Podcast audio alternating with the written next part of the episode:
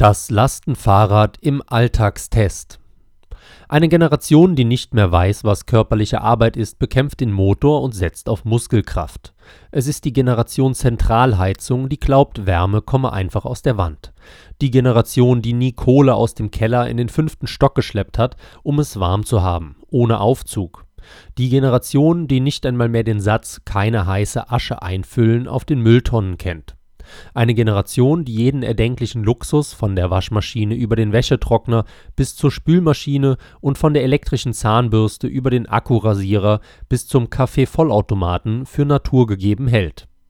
Es ist diese Generation, die nun ganze Städte zu Fußgängerzonen umbauen will, damit die alternde Bevölkerung ihre Wasserkästen möglichst nicht nach Hause transportieren kann, sondern Flasche für Flasche einkaufen muss so wie sie auch jede einzelne Flasche aus dem Müll fischt, um das Pfand in Rente zu wechseln. Die wohlstandsverwahrlosten Luxuskinder, denen der Schweiß bislang allenfalls im Fitnessstudio floss. All diese Entschleuniger und Natureinklangsfetischisten, die Live-Live-Balancierer und Latte Macchiato-Jonglierer werden lernen, Motorsägen und Elektrobohrer, Fahrstühle und LKWs, sie alle wurden nicht erfunden, um das Biotop des dreifach gefächerten Wildlurchs oder das Habitat der fluoreszierenden Zwerglaus zu stören, sondern um den endlosen Schmerz, die ächzende Pein und das zerrende Keuchen bei der Bewältigung alltäglichen Tuns zu reduzieren, um das Leben lebenswerter und die Welt freundlicher zu gestalten.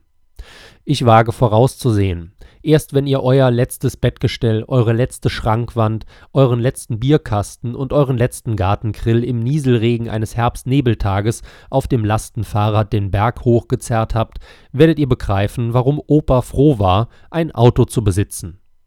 Und wenn ihr dann in einer anschließenden Zwischenphase wieder zwischen Bergen von Pferdeäpfeln über die Straßen gehüpft seid, dann kommt der Tag, an dem ihr euer Lastenfahrrad in einem glückstriefenden Moment zum Sperrmüll stellt.